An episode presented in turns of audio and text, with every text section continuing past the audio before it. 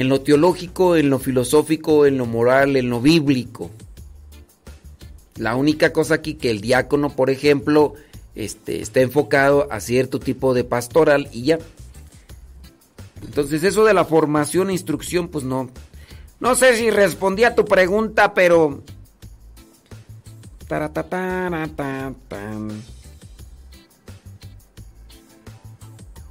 Es litúrgicamente y es que yo no había visto allá, el padre no nos explica. Es que miren, volvemos a lo mismo. No podemos estar nosotros como sacerdotes, estar explique y explique en misa, en cada misa, las cuestiones de lo que se debe y no se debe de hacer. No, no es, no es así. No es de que en cada misa tengan que estar explicando. A ver, ahorita se van a arrodillar. ¿Por qué se van a arrodillar? El signo de, de, de arrodillarse dentro de la liturgia es un signo de oración no voy a estar explicando yo. Yo he celebrado misas explicadas. Es decir, que cada parte de la misa la voy explicando. De hecho, ni doy homilía, porque el tiempo lo estoy ocupando para eso. Algunas personas les ha gustado, otras no. ¡Ay, no! ¿Por qué tiene que estar explique y explique cada la misa? Ya haga la misa, ¡ay! ¡Qué aburrido! ¿Por qué tiene que estar explicando todo eso? Y y pues no, no se puede en cada misa estar haciendo explicación de cada acto, cada signo, cada que, se puede, qué no se puede. También, por eso es la catequesis. Las catequesis para eso son que las catequistas no se preparen una mayoría. Porque es neta. Es neta. Una mayoría de catequistas nomás están ahí, nomás ahí leyendo el libro. Ni espiritualmente ni ni doctrinalmente. Y no me vengan a decir con que sí, porque yo conozco un montón que nomás. Yo me acuerdo de una coordinadora de catequesis que hasta se hizo protestante. Ya falleció en paz descanse. En los últimos días de, de vida mandó pedir al sacerdote para confesarse. Qué bueno. Eh, bueno, Dios tenga misericordia de ella. Pero si una mayoría de catequistas, ni espiritualmente, ni catequéticamente. Recibieron ahí una embarrada. Y ya con esa embarrada siguen embarrando a los demás.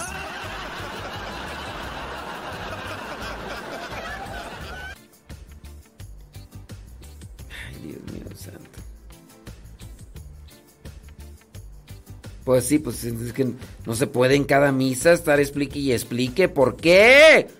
¿Por qué? Una duda. Ahora que tembló, eh, empezó a salir en Facebook noticias.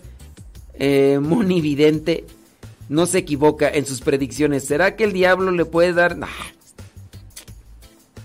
hombre. Pues muchos de nosotros dijimos que, iba a temblar el, el 10. ¿Qué fue el 19? 19. Entonces van a decir que yo también eh, soy...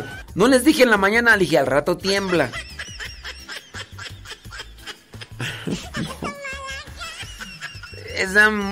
Eh, no es Moni, es mono. Es un señor que se operó. No es Moni, es mono.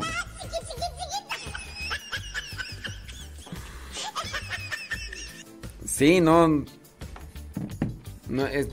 Entonces, esa señora, bueno, señora, no, ese, ese, señor vestido de señora, igual que el otro que también ya falleció, Walter, Walter Mercado, Walter Market, este, pues sí, son personas que se dedican a decir un montón de cosas y buscan nada más ahí a ver qué, analizan la situación y después dicen más o menos una, una futura posibilidad. Y pues bueno, dentro de esas posibilidades el, estar analizando los acontecimientos presentes y pasados, nosotros podemos incluso previsualizar los acontecimientos futuros. Sigue echando alcohol a tu organismo y te va a dar una cirrosis hepática.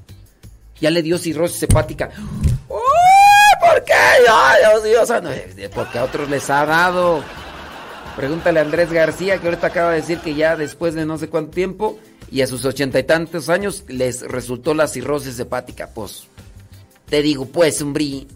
Entonces, el haber dicho que iba a temblar o haber dicho cierto tipo de cosas, no, es una relación de tener visión del futuro. Es más, a veces hacer un cierto tipo de encuadre con acontecimientos.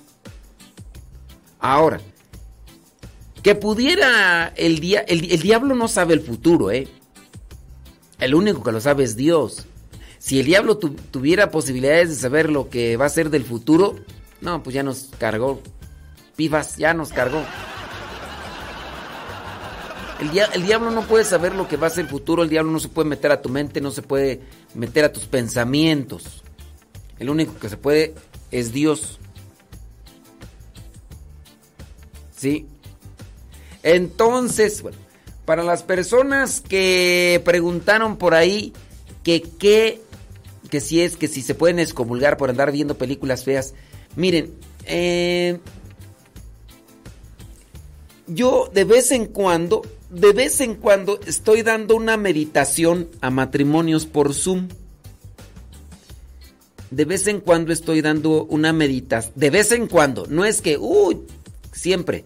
Los jueves. Se, esa es una, una reunión de matrimonios. Solamente es para matrimonios. Si usted ya está viuda, ni se apunte. Si usted está divorciada, ni se apunte. Si usted ya está grande de edad, ni se apunte. Ya, usted póngase a rezar el rosario. Estas pláticas son solamente para matrimonios. Matrimonios. A veces los jueves, a veces los jueves doy esas pláticas. A veces, no es de que cada jueves está ahí el Padre Modesto.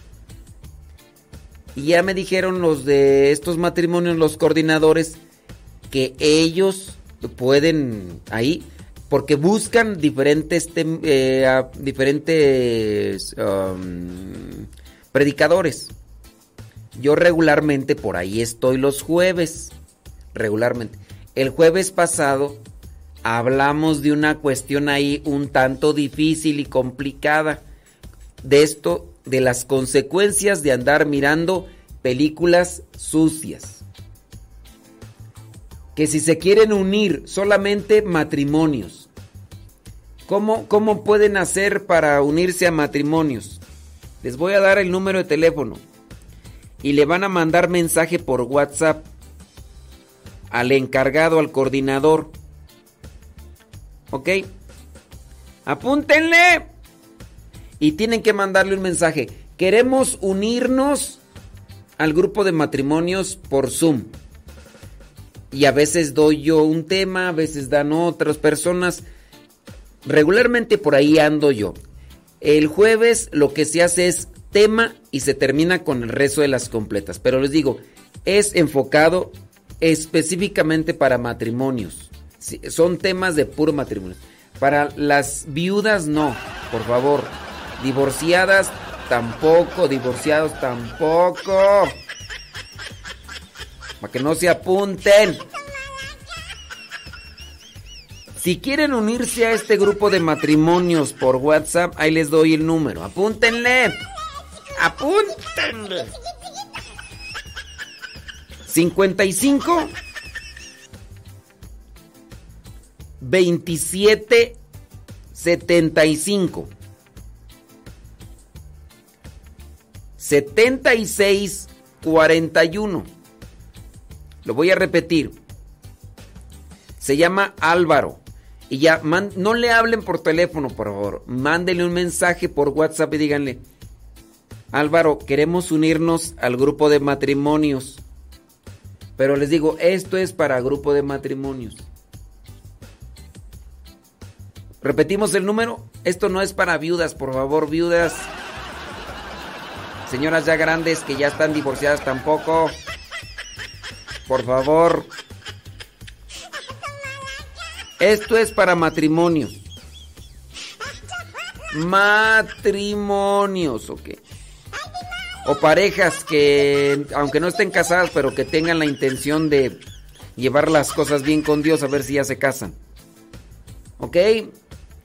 Repetimos el número 55 2775 7641. Última vez. 55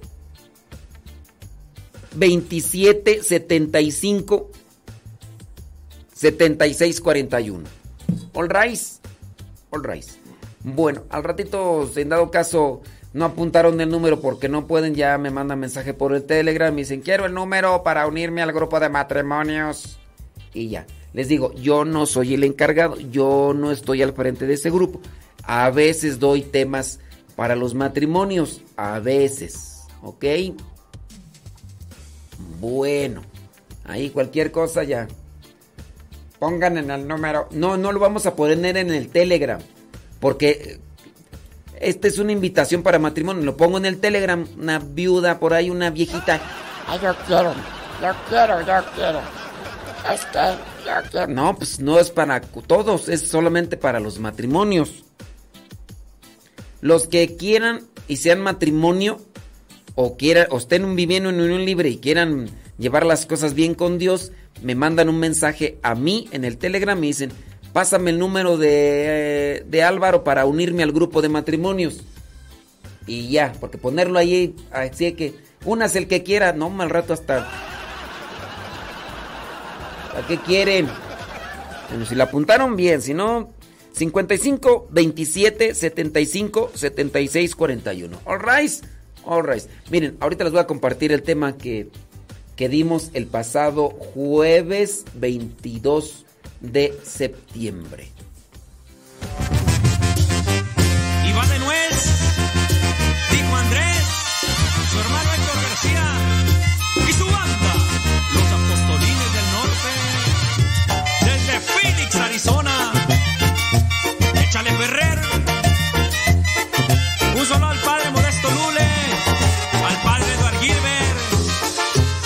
Padrecito Cueto y al padre Chido. ¡Vámonos! En la oscuridad vivía yo, muy alejado de mi Señor. Creía todo menos en ti, porque a todo decía que sí. La bruja Panchita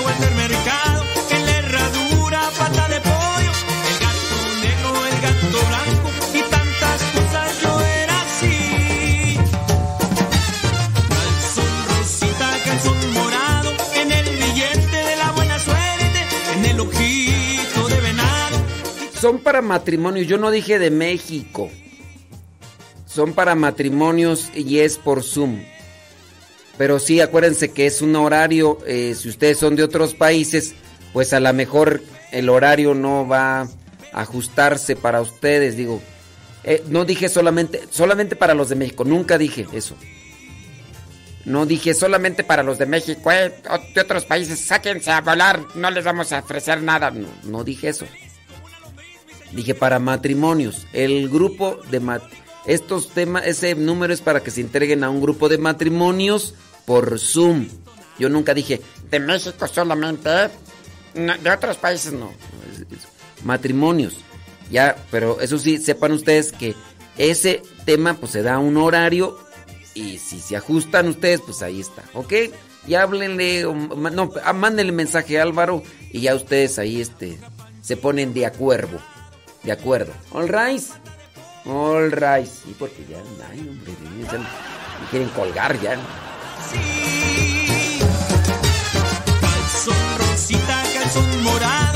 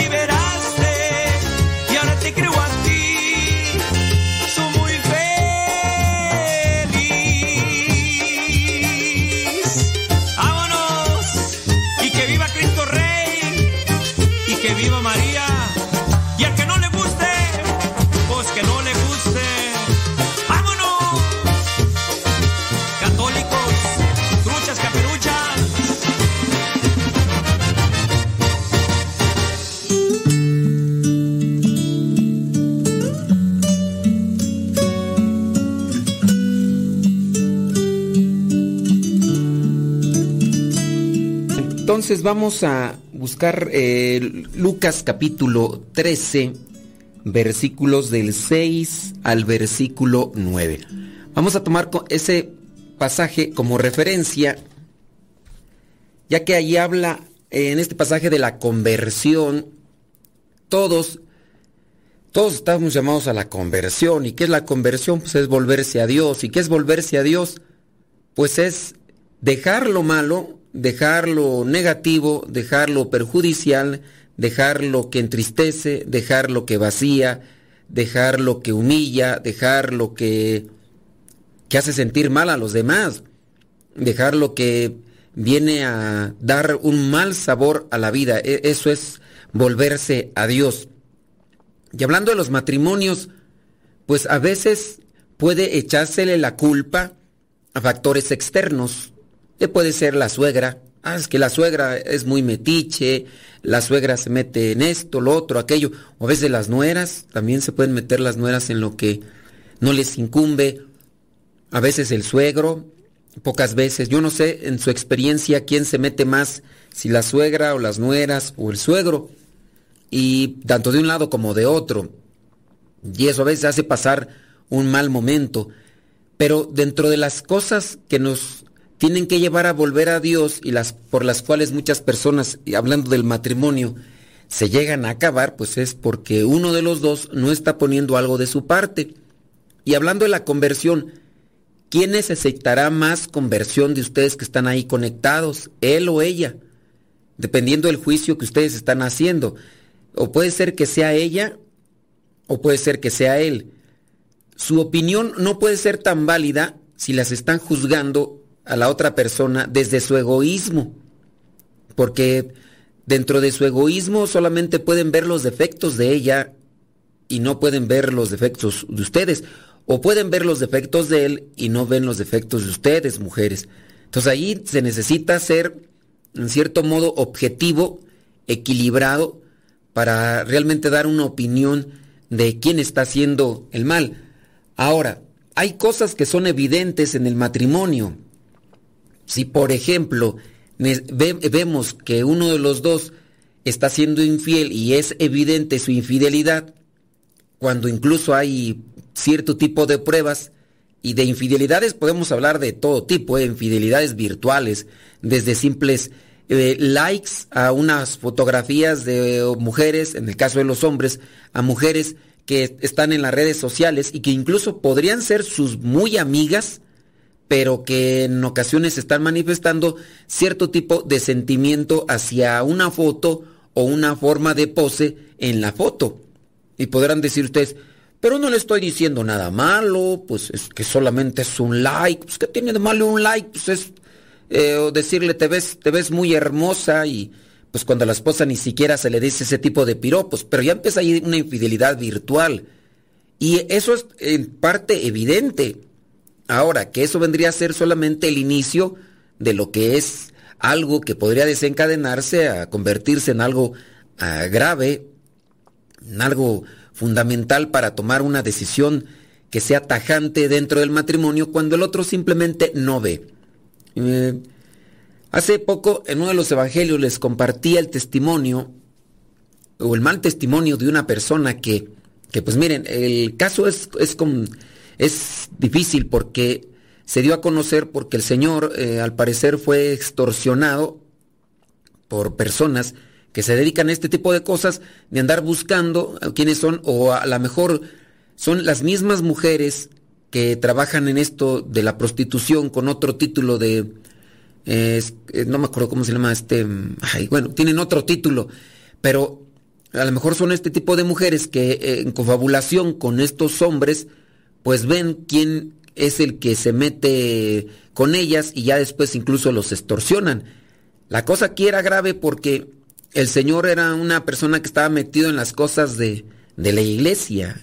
Era uno que eh, daba temas y todo, pero al mismo tiempo contrataba mujeres para pues desahogarse sexualmente y teniendo a su esposa y, y eso era lo que así como que cuando se encuentran estas evidencias de la infidelidad, todavía lo niega, todavía se hace el ofendido, todavía dice que le pusieron un 4, que le pusieron una trampa, que todo fue montado, que a lo mejor le hicieron Photoshop o no sé qué, pero que él no es. Y cuando en los videos, pues obviamente pues, se ve todo, todo. Entonces, este, a mí no me mostraron los videos, ¿verdad? Pero este, se llega a decir que, pues ese es testimonio, ¿no? Entonces, cuando llegan este tipo de cosas, entonces es cuando viene la, cuestionante. ¿Hasta dónde, hasta dónde tiene que llegar uno de los dos para mantenerse en unión matrimonial? ¿Qué es lo que se tiene que hacer o que hasta dónde se tiene que permitir? El esposo eh, está siendo infiel, el esposo ya te trajo enfermedades venéreas a ti, esposa, el esposo se burla en cierto modo, se hace el enojado con actitud machista, porque es una de las caretas que utiliza para que no le descubran en que anda en caminos equivocados y estas cosas. Y hasta dónde, hasta dónde se tiene que llegar. Entonces, ¿quién es el que necesita más conversión en el matrimonio de los dos? A lo mejor el mal carácter, ella en un estado voluble, siempre enojada, el de las poquitas veces que anda contenta, pues quiere que le hagan fiesta, que le echen ahí cohetes y todo y que le echen flores, pero son muy poquitas veces las que anda eh, contenta y, y, puede ser que tanto ella le eche la culpa a él o él a ella, ninguna de las dos razones se justifican. ¿Quién necesita más volverse a Dios, él o ella? Cuánto se está haciendo para volverse a Dios, hasta dónde se tiene que llegar para aguantar una situación, qué situaciones se podrían aguantar y en qué situaciones podría ser válido separarse, porque se tiene que separar el momento.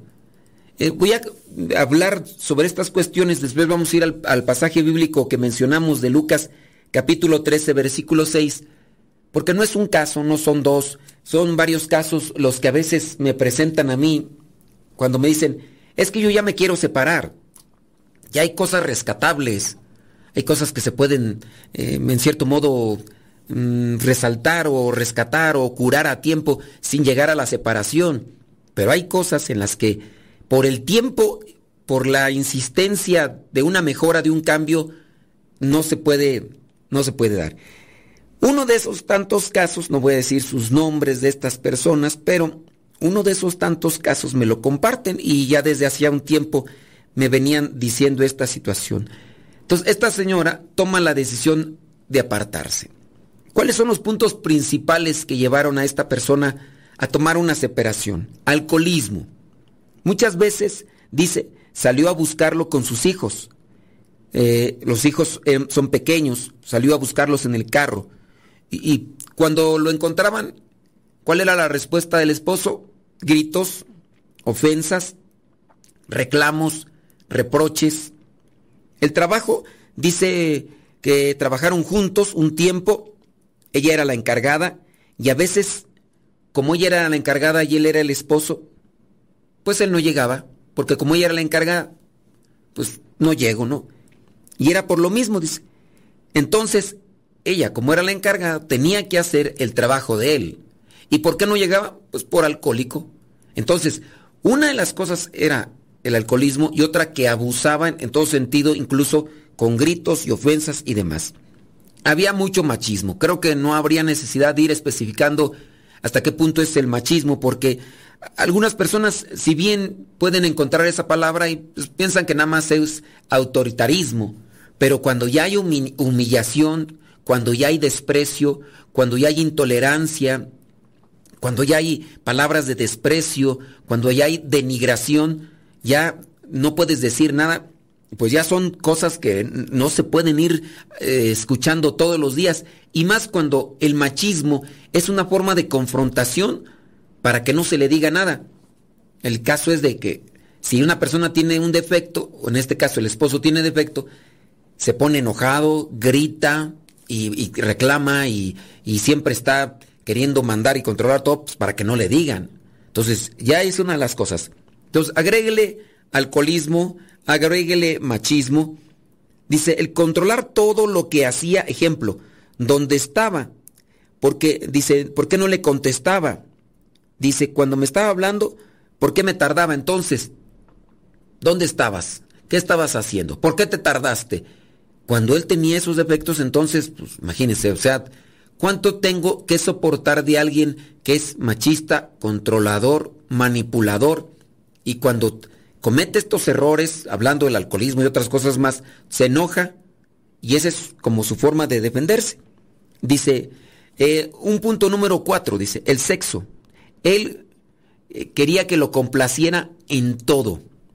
Dice, o si no se enojaba. A veces había chantaje. Ejemplo, si no, si no me haces esto o si no dejas que te haga esto, no voy a misa.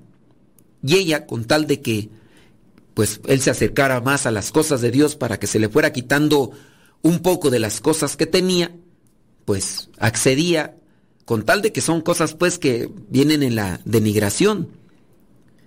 Dice infidelidad. Número cuatro dice.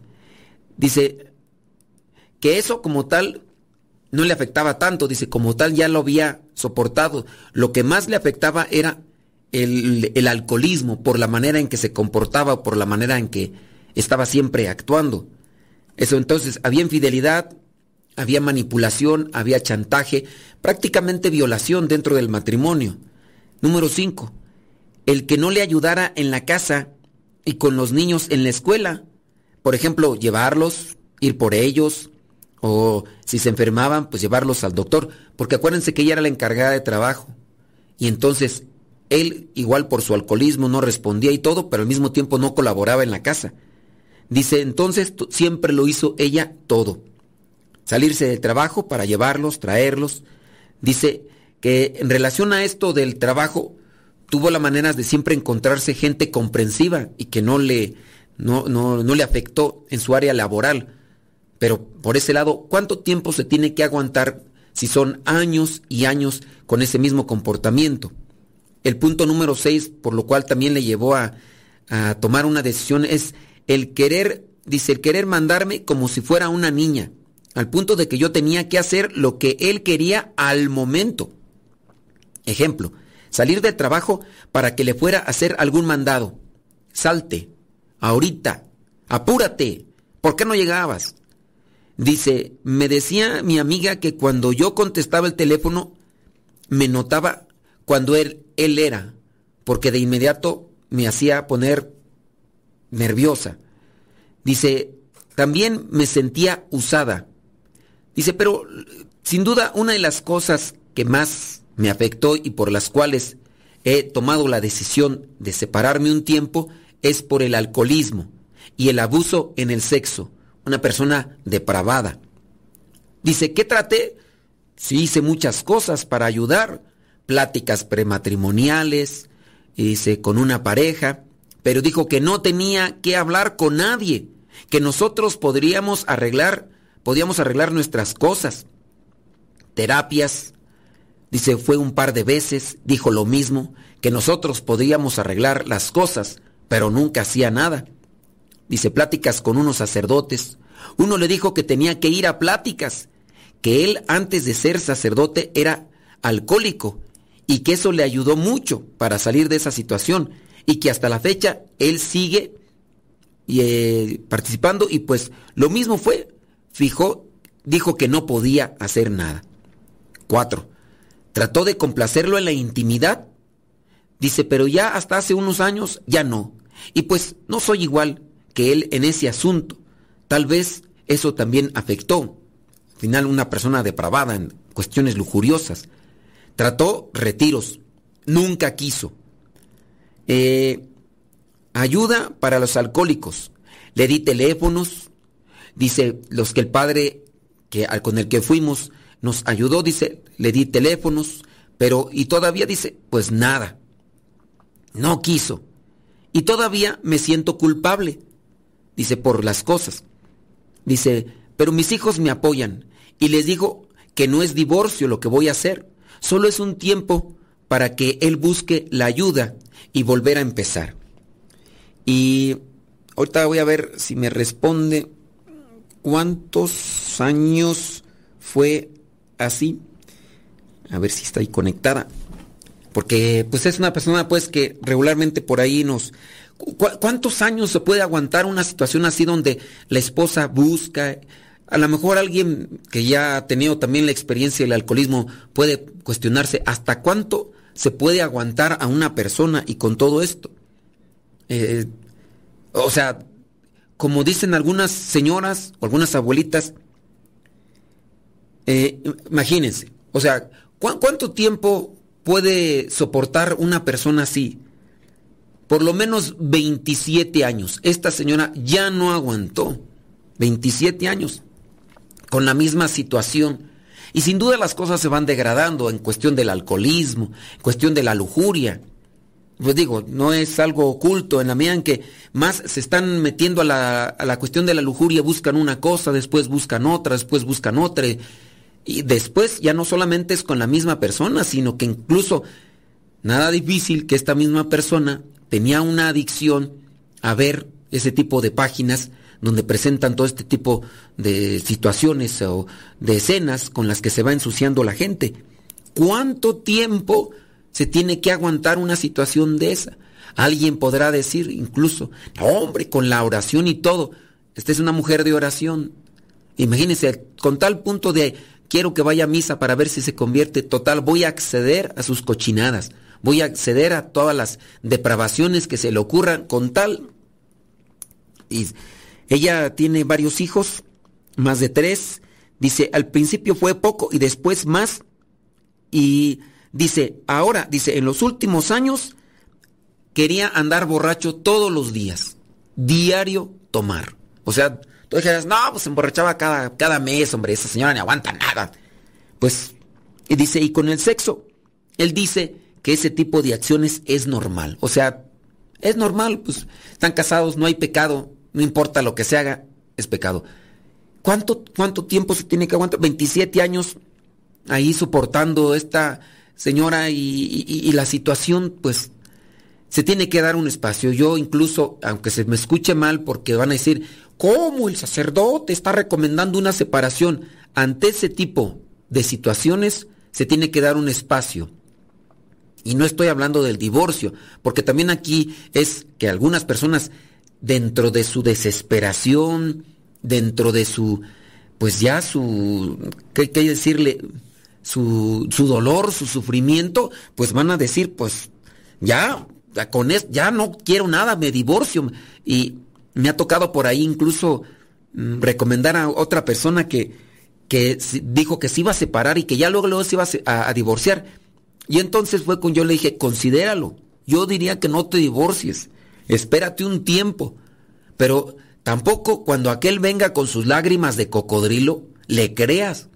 Porque estos cuates, al, al final de cuentas, han hecho mucha concha y van a hacerte un dramita que son merecedores de Óscares, de premios a los mejores actores. Y, y, no le debes de creer. O sea, no sé, yo a veces hasta, si me hablan de 27 años, yo diría, con un año. Sí, yo sé.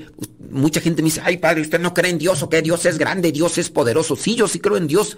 Y hasta creo más que ustedes, yo creo que los que me están diciendo, pues si no, no me hubiera hecho sacerdote. Pero a veces no es cuestión solamente de Dios, sino de la persona, que no se doblega ante la presencia de Dios para que venga un cambio. Dice, pero después de complacerlo, yo encontré, fíjense, hasta dónde llega la situación. O sea, este señor está, tiene una mente depravada, o sea, él le pedía a la señora que pues que accediera a todo tipo de peticiones depravadas. Después de que ella lo complacía, él iba a realizar sus funciones eh, eh, solo. O sea, es una persona, no, no puedo decir enferma, sino ya totalmente depravada. O sea, todavía que estaba con la mujer y que la mujer lo complacía y que ella lo hacía por el interés de que él eh, cumpliera con lo que había dicho, después de eso él mismo se autocomplacía. Dice, y, y que ella pues le decía, oye, pues esto no está bien ya, o sea, dice, y ahorita, pues como dice, ya, ya le amenacé de que me voy a separar, dice, se está portando bien. Y me dice que no lo deje, pero le digo que solo es un año para que busque la ayuda. Bueno, pues yo no sé, yo, o será que soy yo muy pesimista, yo soy así muy, pero yo digo que con un año no basta. Un año para que reflexione y otros tres años para que se componga, pero...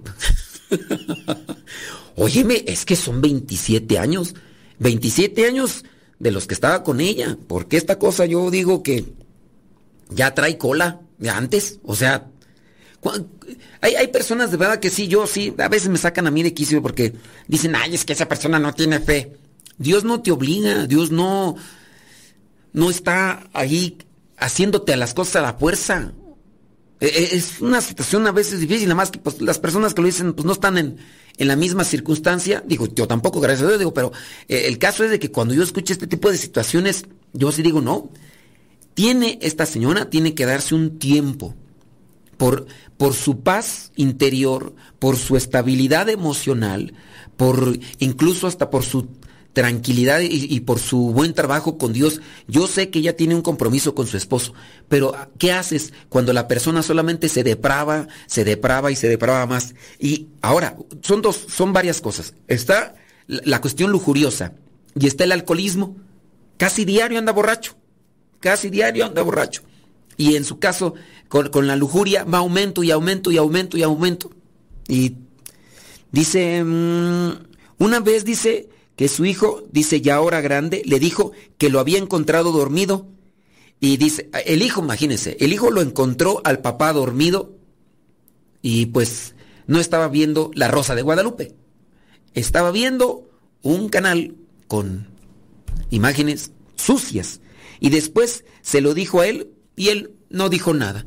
O sea, no sé cuántos años haya tenido el hijo, pero imagínense el trauma Digo, ya cuando las personas están metidas en ese tipo de cosas, a lo mejor hasta se les va a hacer normal, ¿no? A lo mejor hasta el hijo y el papá hasta se pueden poner en competencias cuando son depravados los dos, digo, pero en el caso de... Eh, imagínense, ya me está diciendo, el hijo tenía 8 y 9 años. O sea, ¿qué? imagínense el trauma, el shock para un niño de 8 o 9 años que encuentra a su papá dormido y el papá viendo ese tipo de escenas, ese tipo de... Y el papá ahí dormido. Claro, a mí se me ha tocado que me han, han platicado muchachitos, pero así con el alma desgarrada, porque han encontrado a los papás, al papá principalmente en este caso, al papá, lo han encontrado. O sea, no lo encontraron viéndolo, pero pues obviamente para los papás que no son diestros en la tecnología, pero que sí son diestros en la cochinada y en la porquería, entonces los hijos me acuerdo yo de uno que tenía como unos siete años, algo así, o seis. E, era el muchachito y era la muchachita, llorando. Así, pero una de esas veces que están llorando y que te desgarran el corazón por el dolor que sienten, diciendo eh, que habían encontrado cómo el papá había utilizado la computadora y se las dejó y había dejado las pestañitas ahí. Y entonces cuando los dos vieron la computadora, pues se ponen nerviosos, se les va el sueño y, y así.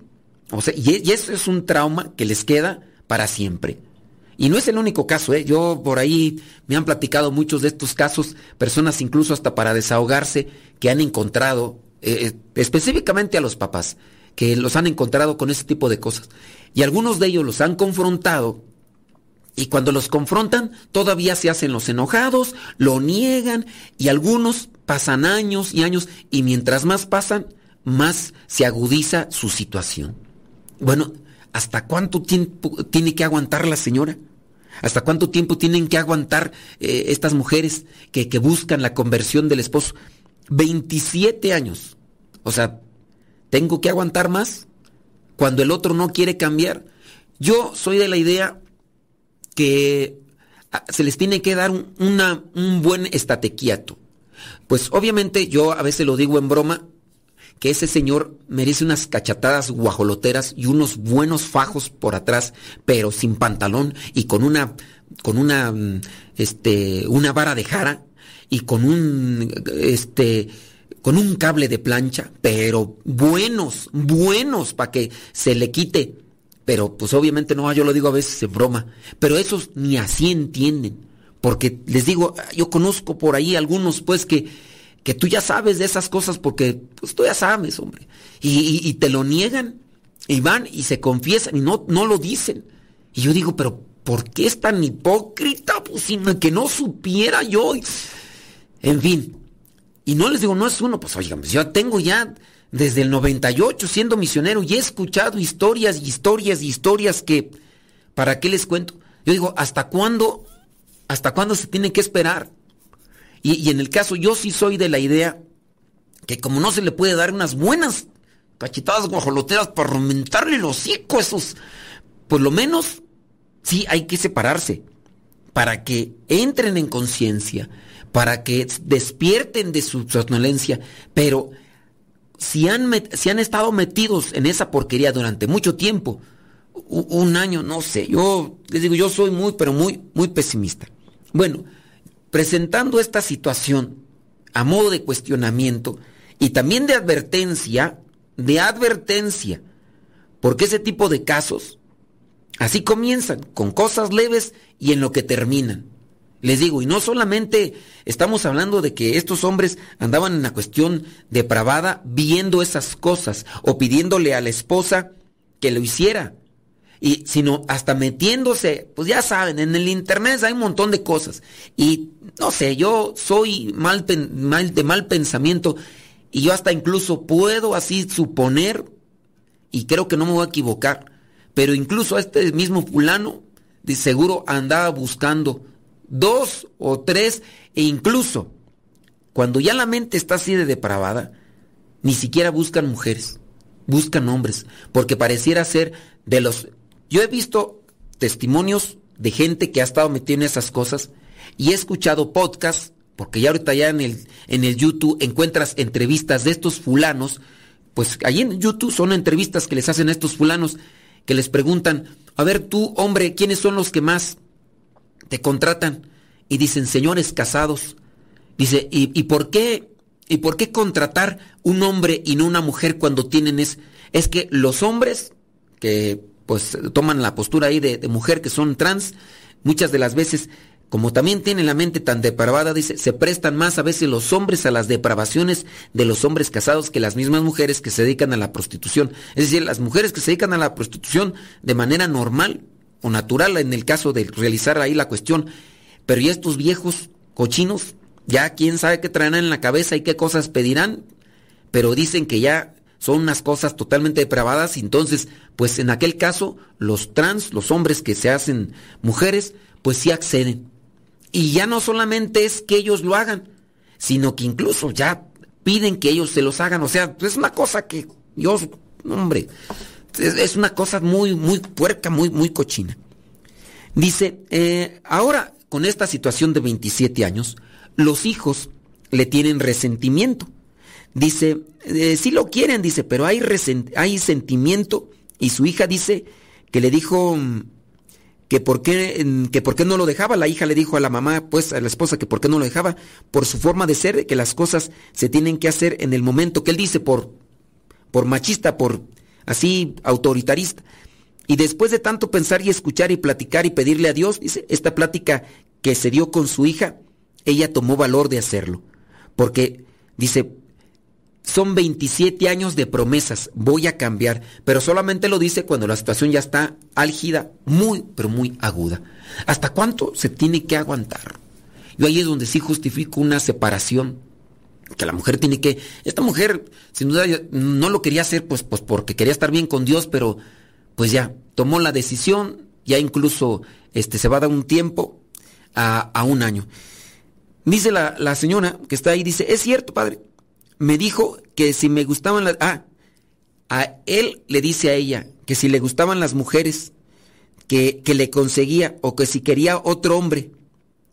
Y pues obviamente le dijo, estás depravado de la cabeza, yo lo único que quiero es estar en paz. Entonces, pues así, una mente depravada. ¿Hasta cuánto se tiene? Entonces, esto es solamente pues como una situación que a veces no se cuenta mucho porque no se pueden andar contando este tipo de cosas pero también igual como advertencia. Les digo, es un caso de la vida real de una persona que está aquí conectada y me está mandando ahí los, los mensajes.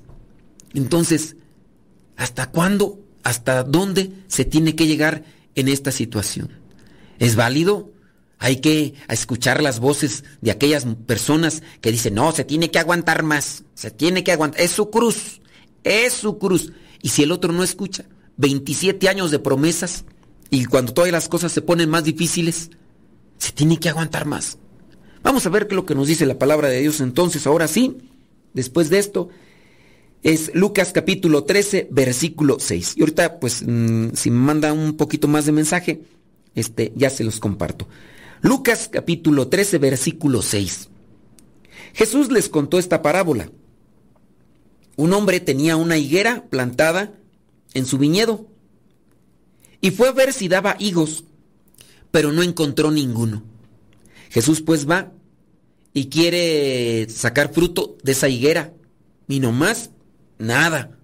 No, no hay frutos, no hay frutos. Dice, así que le dijo al hombre que cuidaba el viñedo, mira, por tres años seguidos he venido a esta higuera. O sea, aquí son tres años. Tres años, no son 27, aquí son tres. He venido a, a esta higuera en busca de fruto, pero nunca lo encuentro. 27 años y no encuentro resultado de las promesas y promesas y promesas. Dice, el dueño del viñedo le dijo al encargado, córtala. Pues ¿Para qué ocupar terreno inútilmente? ¿Para qué darle un espacio a alguien en el corazón inútilmente? No te da felicidad, solamente te da tristeza, te da dolor, te da dolor, te da vacío, te da infelicidad. ¿Para qué?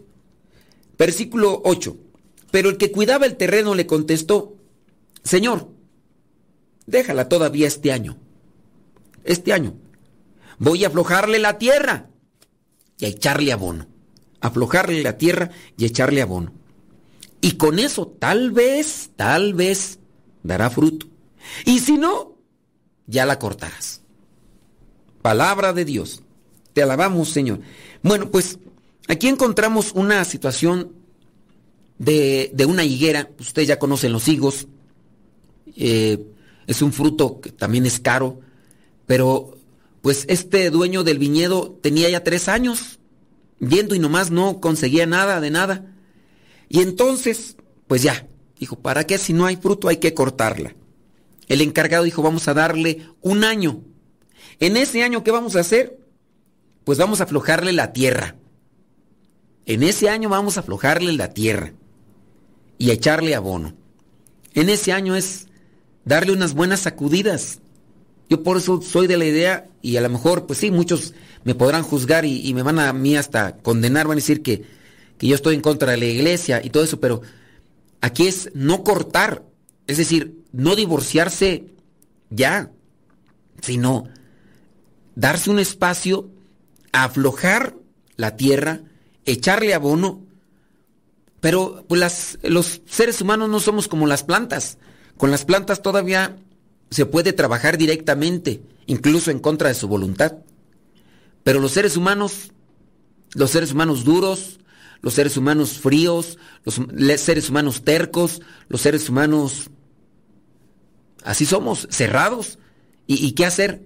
Cuando, si nosotros queremos, no dejamos de entrar a Dios en nuestra vida. ¿Cómo, cómo, cómo hacerle?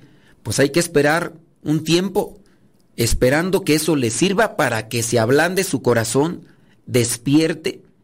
Él tendrá que echar o tendrá que ponerse ante la presencia de Dios para que lo abone, no es, no es otra persona, es Él que se pone ante la presencia de Dios. Dios entra a su, a su vida como el abono, como el agua, para que lo cultive. Quizá a lo mejor es otra persona al que le tiene que dar la sacudida, a lo mejor en este caso la esposa, 27 años aguantándolo, 27, 27 años soportándolo, en este caso puede ser la sacudida, ándale, para que se te quite. Si verdaderamente me quieres, si verdaderamente me amas, tienes que hacer algo. Hace algunos años me tocó atender un caso similar. La señora tiene compasión del Señor. Este señor eh, en las noches eh, se ponía a mirar o se ponía con, con videochat ahí con fulanos y con, con hombres. O sea, ya era una cosa también fea. La señora tomó, tomó la determinación, ¿sabes qué? Te me vas, te me vas porque la casa es mía, te me vas, ya no quiero que estés aquí. Y al final el hombre aceptó. El hombre se retiró y ahora pues ella tiene compasión de él porque pues el hombre anda por aquí, por allá, dice, te voy a aceptar en la casa, pero no va a ser una relación de matrimonio. Te voy a aceptar una casa, pero aquí solamente te voy a aceptar y, tú te vas a cocinar, porque tu situación necesita más. Y bueno, ahí es una cosa que todavía eh, está trabajando y todo eso, pero pues también muchos, pero muchos años eh, de una cuestión de libertinaje. Hay que pedirle a Dios pues que nos vaya iluminando en esta situación porque eh, a veces no se entiende y a veces se necesita buena sacudida. A veces yo considero que una, una enfermedad, o a veces hay, hay que incluso hasta, pues escucha feo, pero a veces hasta hay que darle gracias a Dios por la muerte de un ser querido para que la gente se despierte. Y hay gente que ni con enfermedad, ni con la muerte de un ser querido se despiertan, ni con la separación, porque ya tienen su corazón tan podrido, tienen su corazón tan insensible, que ni siquiera con esos golpes de la vida cambian. Y todo eso por decisión personal, por voluntad personal de que la persona se dejó llevar, se dejó llevar, se dejó llevar y nunca tuvo llenaderas lo que vendría a ser su, apetito de pecado. Nunca tuvo llen- Dice, eh, la señora dice que no, no, no lo hizo antes de separarse. Dice porque tenía miedo. Y además porque también tenía sus hijos. Y, tampoco se separó por el qué dirá la familia. Dice, pero la hija le dijo que por qué no lo hizo antes, que tal vez no les hubiera afectado tanto ni siquiera a ellos. Pero, dice, la hija ahora no le culpa, ahora la hija le apoya. O sea, ya son los mismos hijos los que se dan cuenta de la situación. Y ahora pues ahí están, sin duda, ella ha hecho un buen trabajo con los hijos, ¿eh? Porque el hecho de que los hijos mismos respalden a una mujer en este caso, quiere decir que son conscientes de la gravedad y de la forma de vida de, de un papá que, que no es correcta, no es justa, no es, no es cristiana. Y ahí es donde también se puede ver reflejada esta situación. Hay que pedirle mucho a Dios este tipo de, de luz, de sabiduría, para evitar que se den este tipo de casos que van así, miren. Y si ella se queda con él, las cosas van a ir así, como bola de nieve, eh, así en bajada de la montaña, agarrando más velocidad y agarrando volumen. Por eso es de que se debe tener mucho cuidado. Cuando uno dice, tengan cuidado, hombre. Sí, yo sé que las adicciones, la droga o el alcohol o el sexo, y peor cuando se combinan todo este tipo de cosas, no, hombre, es una bomba atómica porque hace destrucción masiva en la familia. La palabra de Dios tiene que iluminarnos y si alguien eh, sabe de que anda metido en este tipo de cosas, pues ojalá ponga freno pronto a su vida antes de que todo se acabe. Dentro de mis experiencias que he tenido con personas que, que han fallecido ya incluso de cirrosis hepática, veo el sufrir eh, corporal, pero también el sufrir del alma. Y aquel señor que se revolcaba y que por la cirrosis flaco, que ya no podía tomar agua por situaciones, por los que saben de, de, de salud, pues ahí mm, podrán decir cu- cuáles son las afectaciones. Pero ese eh, pobre señor, me acuerdo yo, flaquísimo, envuelto en unas eh, cobijas que prácticamente no, no se lavaban eh, constantemente, en un rincón allá, en un rincón de donde unos familiares pues le dieron chance y me llevaron a mí para que le diera pues ya los santos óleos, echándole agua bendita ahí, miren. Y el señor decía, écheme más agua, padre, écheme más agua. Y pues le echaba yo. Y dice, ay, ¿cómo se me antoja un vaso de agua? Le dije, le traigo uno. Dice, no puedo. Tengo cirrosis hepática. Dice, por no detenerme a tiempo, el alcoholismo me acabó. Mi esposa me dejó, mis hijos me dejaron. Ya no, preferí el alcohol. Y, y, y ahora, heme aquí solo. Dice, esta familia por lo menos, pues se apiadó de mí ya en mis circunstancias, dice, pero ya mi familia y mis hijos, dice, mi esposa ya, nada situaciones hasta que tienen que llegar hasta límite para reaccionar.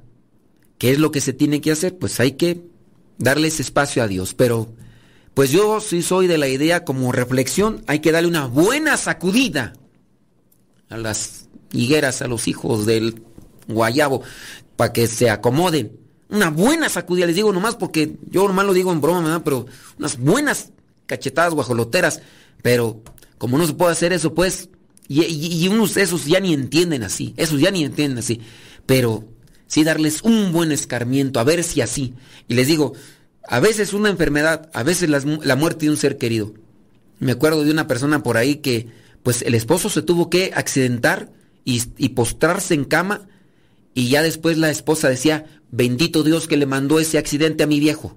Bendito Dios que le mandó ese accidente a mi viejo, dice, porque allí en cama postrado y con los dolores, se puso a pensar, dice, y le acercamos la luz, la palabra de Dios, dice, y, se convirtió. Bendita el, accidente que tuvo. Oiga, pero pues casi se muere, pero si se muere, por lo menos se va arrepentido el infeliz. Pues a veces hasta eso eh, sería conveniente, pero digo, no es que se desee, pero son ese tipo de sacudidas que se necesitan a veces dentro del matrimonio para tener que, aceptar. Yo le digo, yo a esta persona yo sí le digo, muy bien, tu decisión, yo, yo la apoyo y aunque algunos no la pudieran entender, pero esta mujer no, se, no estaba cruzada de brazos, 27 años aguantando, 27 años luchando, 27 años buscando y no es que Dios no sea poderoso, no es que no, no tengan fe ellos. Si la gente no, no deja abierto su corazón a Dios, pues nomás Dios no, no va a hacer nada en esas personas. Y bueno, ya la señora determinó, se va a ir un año, un año dice que ya está, ya ahora sí ya rentó en otro lugar, ya hizo el contrato por un año y pues ahí, ya nomás le voy a decir a la señora Pasca que, que sea abusada porque los otros son zorros, son zorros, así como eh, son zorros para engañar a las esposas cuando andan haciendo sus cochinadas también son zorros para querer engañar y decir, ya cambié mi vida y con lágrimas de cocodrilo y ahora sí hasta se va a dar latigazos, te aseguro que si es que, si es que eh, la sientes dura, hasta va a andar ahí haciendo ayunos de 40 días, pero ni con eso le creas porque son bien mendigos esos, son bien engañadores. Entonces, este, tiene que dejar un tiempo, un tiempo de purificación y todo eso, y pues bueno. Bueno, dice esto ya no lo voy a decir acá mucho, pues, porque pues ha tenido así, la policía lo ha agarrado, dice, por el alcohol y solo cuando está en el problema deja. Y después pasa el tiempecito y sigue. Pero pues a ver, a ver qué pasa, dice, por lo menos ella ya va a tomar la, eh, la separación. Bueno, eso no sé, ¿verdad? Yo, eh, más que así como un, un tema, pues es un, una reflexión de una situación de vida y pues también... Eh, tratando de, hacer conciencia con este pasaje bíblico que a veces sí se necesita buenas sacudidas y hay que buscar la manera de que sea una sacudida, no cortar de tajo, les digo yo, no, no recomiendo yo separarse inmediatamente con el divorcio, sino darse un tiempo a ver si esta sacudida y después la persona reacciona y se deja echar abono y cambia, y si cambia, pues gloria a Dios, y si no, pues más vale solo que mal acompañado, ahí sufriendo.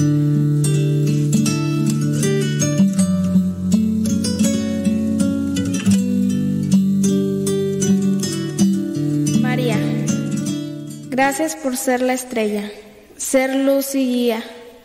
Gracias por todas las bondades que nos das aún sin merecerlas. Gracias por ser tú nuestro estandarte.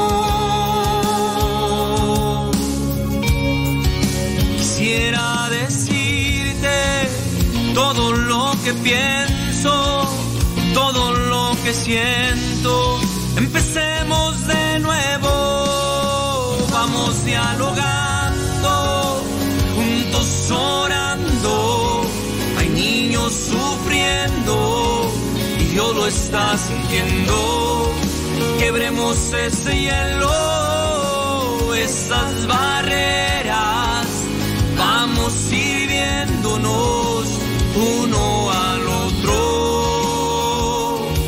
para ser un solo cuerpo en Dios.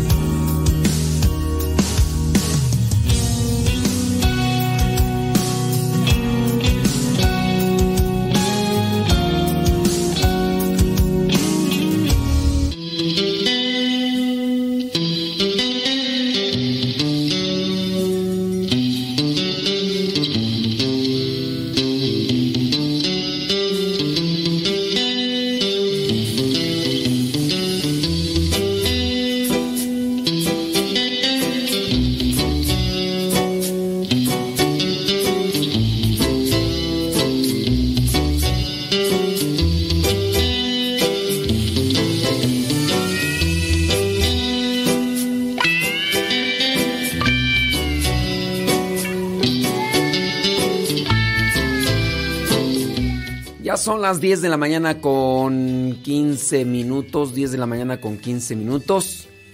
Y bueno, pues para las personas que estuvieron ahí conectadas, recibiendo sus mensajes de esta persona. Eh, muchos, ah, bueno, principalmente señoras, dice...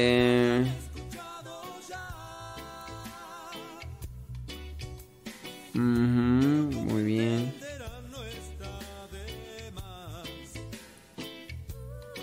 Eh, dice, estoy escuchando su programa, es exactamente lo que me pasó.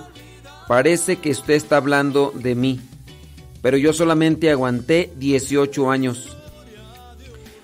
No diga mi nombre, otro mensaje. Padre, qué triste este tema, pareciera que, que esta mujer está diciendo mi vida. Pero es triste que pase eso. A mí algunos sacerdotes y amigas decían, es tu cruz y hay que aguantar. Ahora estoy separada y las personas me juzgan por eso. Y cuando el alcohólico abusaba sexualmente y verbalmente, uno es quien se siente mal y no la gente. Y es muy difícil superar todo esto. Pero es lo mejor. Yo aguanté 25 años. Sin duda, así fue mi vida como la de la hermana de la que usted está hablando. De hecho, en la plática donde estábamos, en la plática donde estábamos, este, ella, la persona que nos escribió, se retiró porque se fue a la hora santa y después, dentro del grupo, estaba una persona que pasó lo mismo y hasta incluso llegó a pensar que en realidad me estaba yo inventando eh, la situación y que estaba yo hablando de su vida porque otra persona a lo mejor me había dicho y pues no. No era así y pues no, no es el único caso. De hecho, este ya después por ahí mm, pienso contactar yo a estas dos señoras. Aunque no me han pasado sus datos y todo bien, pero pienso contactar a estas dos señoras. Una porque dice que ella sí probó, se separó un año. Después la necesidad económica le obligó a regresar nuevamente. El viejo no cambió.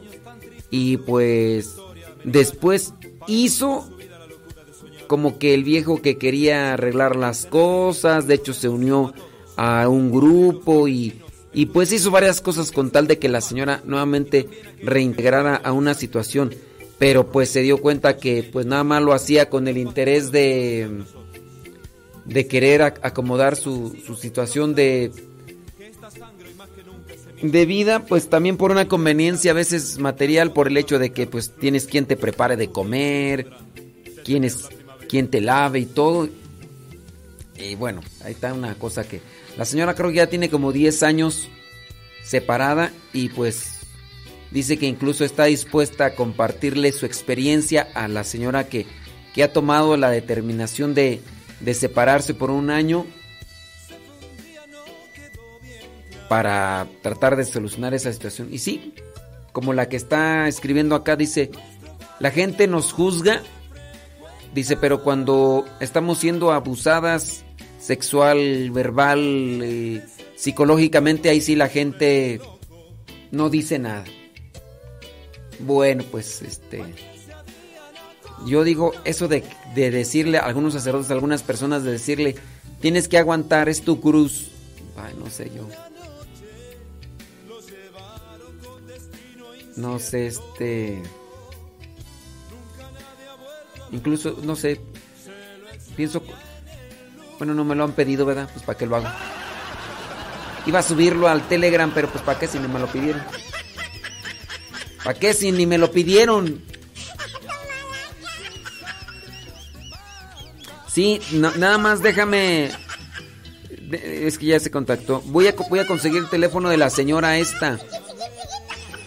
Porque me, dijeron me dijeron, te lo vamos a pasar y puras promesas y promesas, promesas y promesas y nada.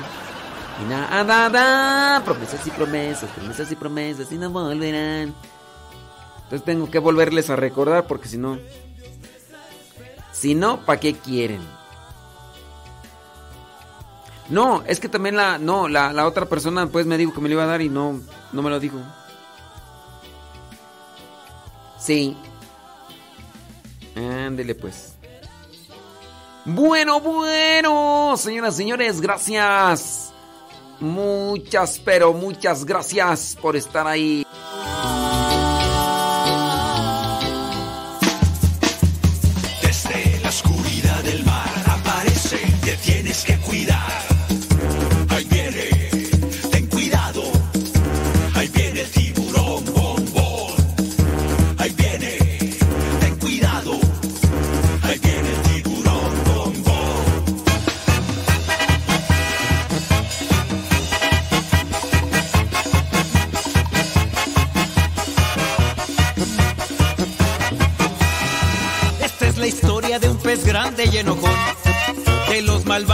Quería ser campeón. A los otros peces perseguía sin razón. No lo querían por ser malo y muy grosero. Pesado y muy sangrón. Pero en el fondo de su pobre corazón, él se sentía triste, solo y sin amor. Entonces, pues ahí está ese grupo de matrimonios en Zoom. En Zúmbatelas, Zúmbatelas, Zúmbatelas. Este ese grupo de matrimonios en Zoom. Y pues sí. Yo nunca he dicho que solamente es para matrimonios de. de México, es para matrimonios. Una persona me escribió y me dice: una persona divorciada puede participar de ese gru- grupo de matrimonios para que se prevenga, porque en, en primera está divorciada, ¿no? Y yo lo que le digo, ok. Las pláticas que se dan ahí en ese grupo de matrimonios son en matrimonio. Para que el matrimonio trabaje conjuntamente y se aboque a trabajar en eso. Una divorciada entra, escucha las pláticas, un día toma la decisión de unirse a otra persona y la otra persona nada que... Digo, no, la cuestión es de que los dos trabajen en eso. Ella bien preparada y el otro así como que, pues no quiero, pues no. malvados él quería ser campeón. A los otros peces perseguía sin razón. No lo querían por ser malo y muy grosero. Pesado y muy sangrón. Pero en el fondo de su pobre corazón, él se sentía triste, solo y sin amor. Hasta que un día conoció la luz de Dios, su perdón y su alegría, su vida transformó.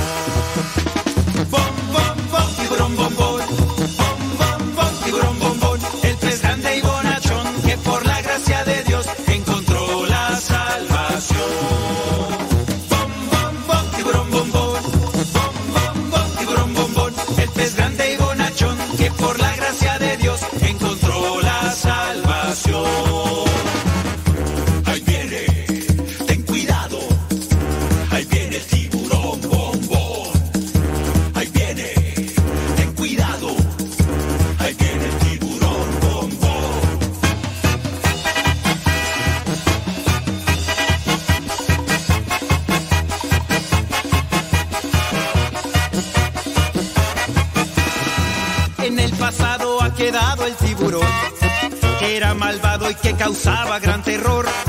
Todo ha cambiado porque Cristo lo salvó. Quiere a todos, los ayuda y los protege. Bombón es un campeón. Esa es la historia de un pez grande y bonachón, que fue atrapado por las redes del amor. A todos cuenta que Jesús lo perdonó. Ahora Bombón por todas partes va anunciando el reino del Señor.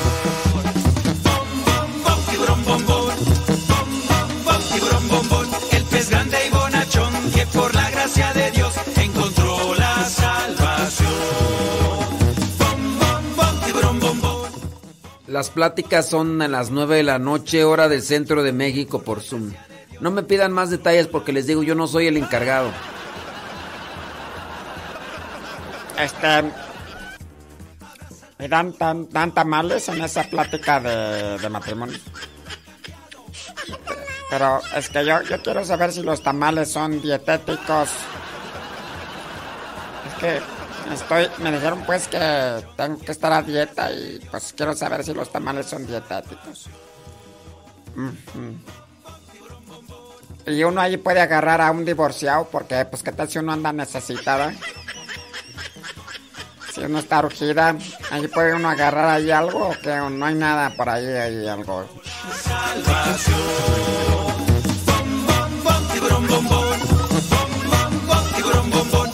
Grande gracia de Dios encontró la salvación. Ahí viene, ya no es malo, abraza al tiburón. Las pláticas son a las 9 de la noche, hora del centro de México. Ahí a esa hora comienzan y termina con la completa hasta las 10. Es solamente una hora. Les digo, yo no soy el encargado de ese grupo. A mí me, a veces, a veces me invitan a participar. No es que yo esté ahí. No, no, no. Es que a mí me dijeron que el, el fundador, el organizador de ese grupo de matrimonios es el padre Modesto. Es más, dijo que él, él fue el de la idea. Él es el que ese matri- esos matrimonios se han sostenido solamente por él. Este dice que Son esa cuestión, ¿ok? Para que no anden ahí, porque luego ahí sacan cada cosa, Dios mío. Yo te di la libertad que tú pediste, tu herencia entre tus manos, ¿y cuánto me van a pagar por estar en esas reuniones de Zoom? corazón. Porque yo invierto tiempo, yo, mm, yo voy a estar ahí, este, no sé si ustedes, este, eh, porque sí es que es necesario que nos apoyen económicamente, ¿verdad? te llevaste, engañado por la vida que enfrentaste. El camino lo conoces bien para regresar a mí.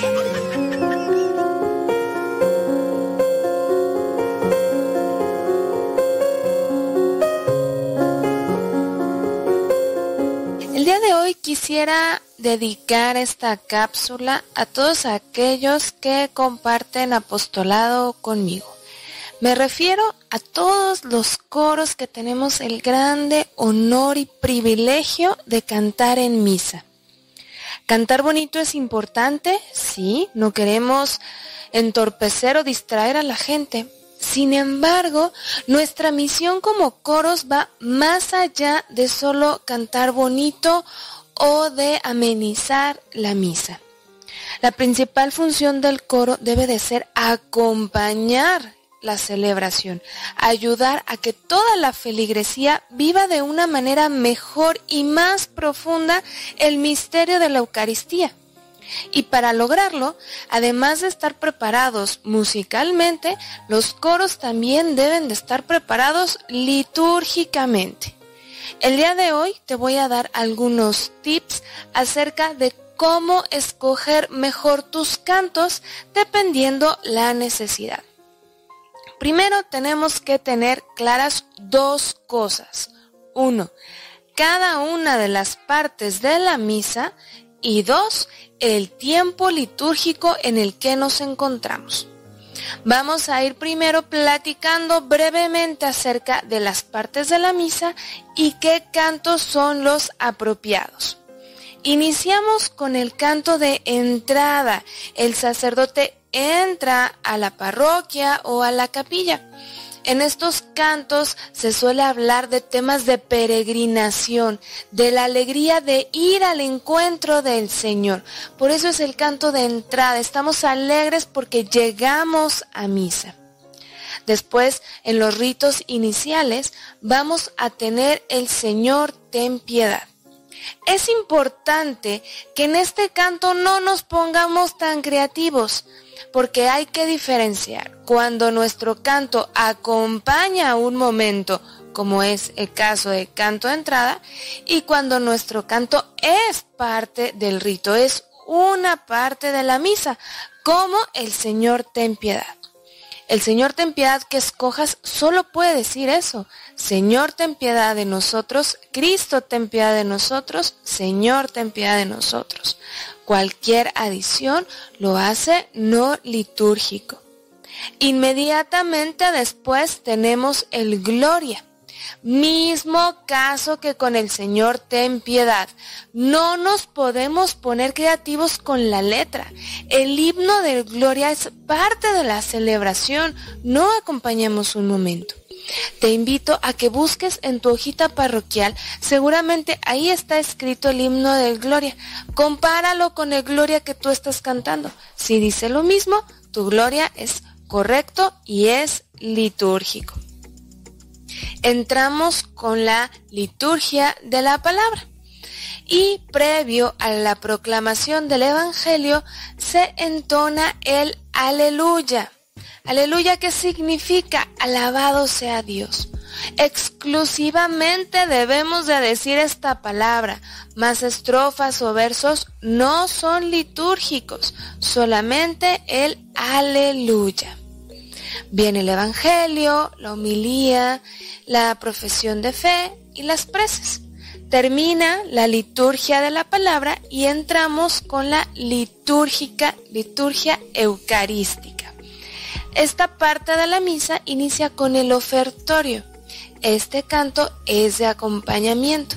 Mientras el sacerdote ofrece los dones de pan y vino, el coro canta un canto que precisamente hable de eso, de ofrecer los dones de pan y vino. También puede hablar acerca de ofrecer la vida, las penas, las metas. Pero en primer lugar tenemos que hablar acerca de los dones que momentos después se convertirán en el cuerpo y la sangre del Señor. Seguimos con el prefacio y seguramente habrás notado que el sacerdote va a decir algo como, y con sus ángeles y santos nos unimos a los coros celestiales cantando. Y es momento del santo. Una vez más, el santo es parte de la celebración. No podemos cambiar. Si tu santo tiene letra diferente al himno del santo, no es litúrgico. Aquí tengamos mucho, mucho cuidado. Continuamos con la consagración, la plegaria eucarística, el Padre Nuestro y después viene una pequeña confusión. Al momento del rito de la paz y el rito del Cordero se les confunde como uno solo y no lo son. En un primer momento el sacerdote dice, mi paz les dejo, mi paz les doy, etcétera, etcétera, y nos damos el saludo de la paz. En este momento es el rito de la paz. El cor no tiene por qué estar entonando un cordero. Termina el rito de la paz. La forma en que vas a saber que ya acabó el rito de la paz es porque el sacerdote toma la hostia consagrada, la fracciona y coloca un pedacito en el cáliz. Cuando ves que está pasando esto, tú, miembro del coro, inicias con el canto del cordero. Son ritos diferentes. Una vez más, el Cordero de Dios es un momento. Si no hay coro, el sacerdote lo va a rezar. Esta es la forma más fácil de saber si tu canto es acompañamiento o es un rito. Cuando no haya coro, el sacerdote lo reza o simplemente se quedan callados y la celebración continúa. El mismo caso que Gloria, el Piedad y el Santo, no podemos alterar las letras. Tiene que decir, Cordero de Dios que quitas el pecado del mundo, ten piedad de nosotros. Dos veces, Cordero de Dios que quitas el pecado del mundo, danos la paz.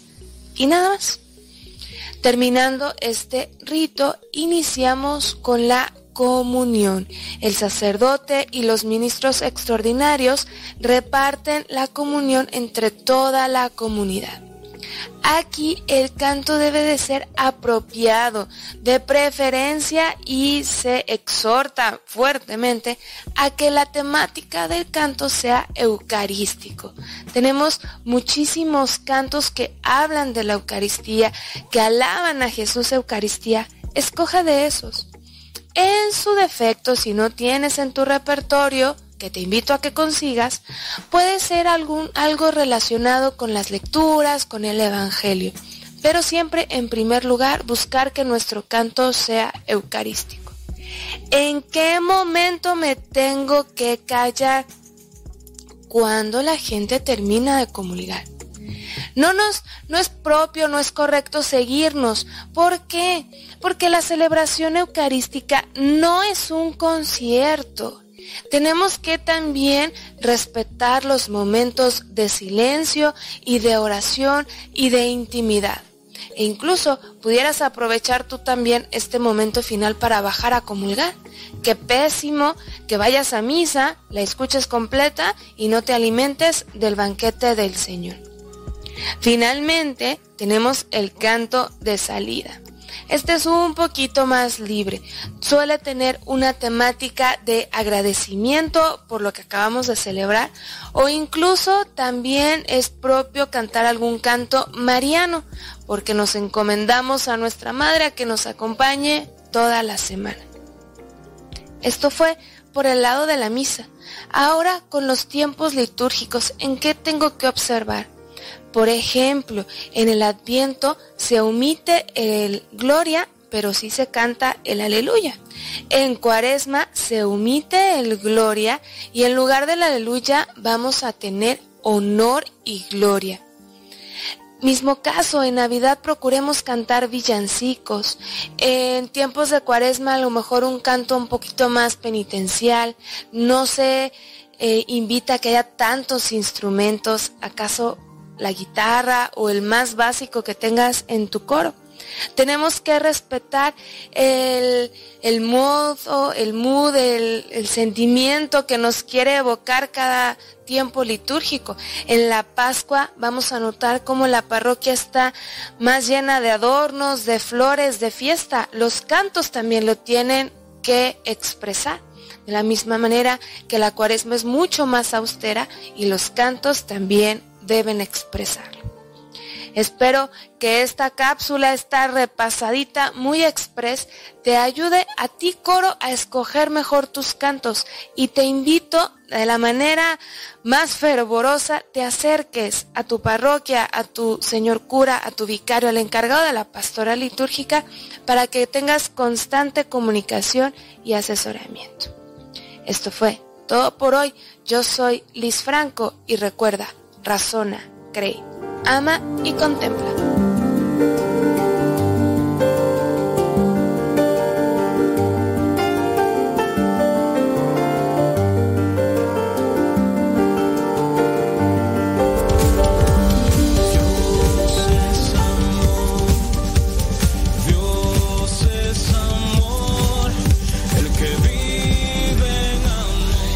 Concierto católico de alabanza y oración. Este próximo 15 de octubre en Texcoco, Estado de México. Los misioneros servidores de la palabra celebran el 15 aniversario del Seminario de Teología, ubicado en la colonia Boyeros, a un lado de la Universidad Autónoma de Chapingo. 15 de octubre del 2022. El concierto de oración comienza a las 6 de la tarde. Desde República Dominicana llega el cantante y compositor católico del momento, John Carlos. Sabes que no puedes seguir. Te equivocas. Grande, Mi Dios es fuerte. Estás tan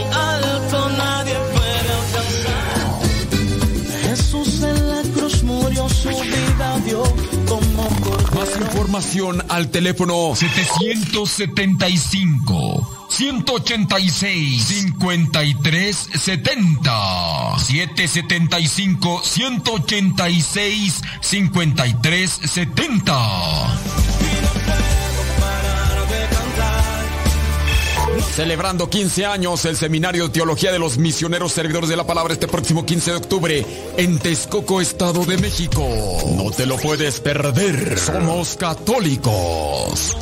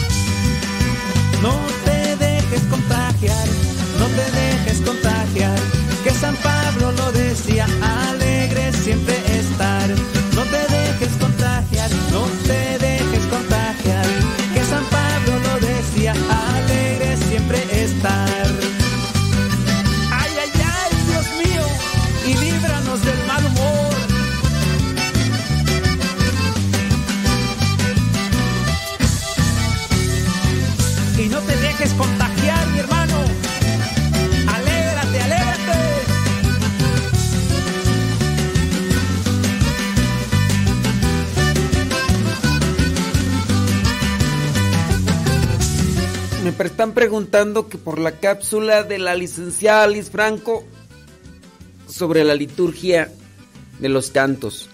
Lo que menciona ella en esta cápsula es una cosa muy pero muy básica. Muy pero muy básica. Es lo que ustedes pueden aprender si se toman los cursos de liturgia. Lo de los coros parroquiales, los cantantes evangelizadores. Ya ves que hace rato en la mañana una persona preguntaba pues que si era correcto que la del coro empezara ya a gritar como guacamaya. Diciendo, ay, aplaudan, ay, ay, estamos alegres, hombre, estamos en la comunión, aplaudan, ay, ay". Pues pobrecita del coro necesita ver más box. Mm. ¿Qué? Mira, por ejemplo, acá dice que me dicen, ¿qué me dicen del salmo? No es que no le entiendo, son expresión o pregunta. ¿Qué me dicen del salmo? ¿Solo se canta los domingos? Los salmos se deberían de cantar no solamente los domingos. Los salmos se deberían de cantar, pues, este, es- o sea, el, salmo siempre va cantado. El salmo siempre va cantado, no. Esto no dice, nada más los domingos. No, el salmo es cantado. Pero nada más los que el salmo es cantado. Si se va a llevar a cabo el salmo, es salmo cantado. Pero nada más los que no, que el salmo es cantado. Pues sí, pues, pero los domingos o no, los nomás dígame eso. Que el salmo es cantado. Y ya.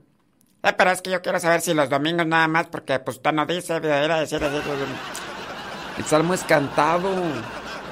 Pero ahora, como no han leído instrucción general del misal romano, en, el- en la instrucción general del misal romano dice claramente, cuando no se pueda cantar, se lee solamente. Es decir, si la persona no tiene el talento de cantar, que mejor se calle. Porque hay algunas que... Bueno, pues tu párroco dijo que solo los domingos. Bueno. Los salmos son cantados. Los salmos son cantados. No es solamente los domingos. Pero bueno, tu párroco dice que los... Nada más los domingos. Pero esa no es una norma litúrgica, esa es una norma de tu párroco. Los salmos son cantados. Una cosa, otra cosa podría ser la misa solemne, pero En el caso de la misa solemne es donde incluye incienso, procesión, cirios y otras cosas. Pero esa también se puede hacer una misa solemne todos los días, pues si quieres. Pero las misas solemnes se hablan de un momento o de una fecha que sobresale, solemnidad entre semana, los domingos. Pero si se quiere hacer todos los días quiero hacer misa solemne, la puede hacer misa solemne. Vean por ejemplo el padre Arturo Cornejo. Padre Arturo Cornejo casi en todas las misas las hace con procesión y de forma solemne todos los días. Ahí está, él está haciendo un abuso litúrgico, el padre Cornejo. No. Quiere hacerlo así con la gente, no es, no es, un abuso litúrgico. Hacer la misa solemne todos los días. E- el salmo debe ser cantado. Si la gente no sabe cantar, mejor que no lo cante. Parecen chivos horcados. Que tu párroco dice que nada más los domingos. Pues es que tu párroco no quiere que te alargues en el salmo. Porque al cantarlo también se alarga. Mm. Yo soy parte del coro y esto es muy buena información. ¿Podría usted ponerlo en YouTube? No. Está en nuestro Telegram. Si lo quieren, está en Telegram. Si lo quieres. No quieres ni. Eh, La, la cosa aquí que en este audio de los coros es que es una cosa bien concreta. Bien concreta lo que está haciendo Liz Franco. Yo en YouTube tengo varios audios que sobrepasan los 25 minutos. Sobrepasan los 25 minutos, pero como ustedes nada más quieren así cosas concretas, esto de Liz Franco dura mm, 10 minutos. Ustedes, no, a ustedes se les hace una eternidad una instrucción de 60 minutos. Ay, no. Ay, como esos no tienen nada que hacer, uno que sí está ocupado, uno que sí está en esas cosas. Yo no voy a recibir esas pláticas, es que dicen que hay que venir a un curso, acaban de dar un curso ahí en Querétaro, un fin de semana que para los de liturgia. ¿Tú crees que yo voy? Ay, no, eso es para pura gente floja, pura gente holgazana. Ay, yo no, yo, a mí en 10 minutos una microcápsula, sí. Padre Modesto tiene unas, tiene tres, tres de coros parroquiales, duran 25, 28 minutos. Ay, no, eso es una exageración. Puro rollo, puro... No, a mí pásame ese de 10 minutos, yo para que... Además uno pierde tiempo. Déjame meterme al TikTok ahorita porque voy a ver unos videos.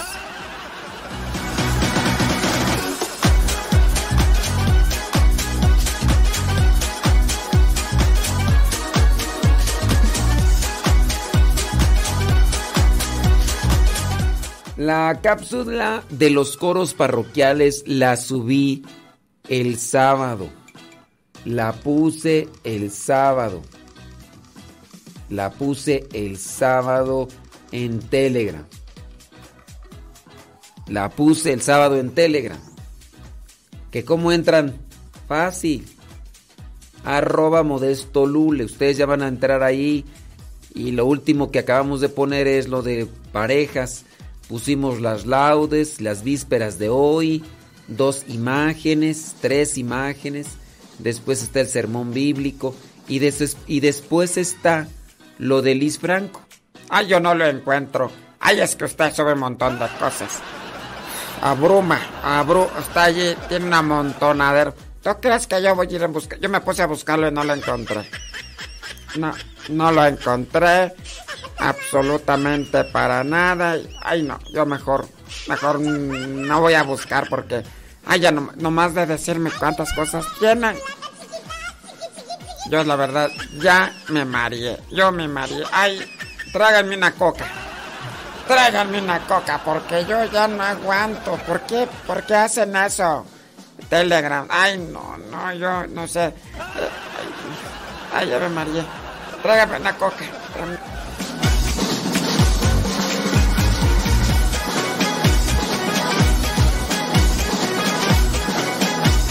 Para los que quieran, ahí está en Telegram. Arroba Modesto Lule, ahí está.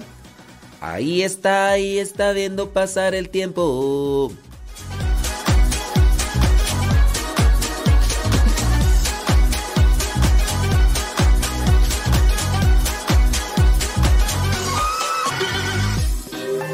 ¿Cómo olvidar el día en que te conocí?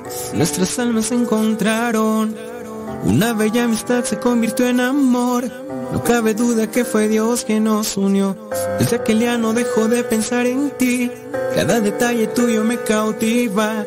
Te convertiste ahora en parte de mí. El podcast En pareja con Dios presenta un matrimonio más allá de las fantasías y cuentos de hadas. Hoy Dios une nuestras vidas y da su bendición.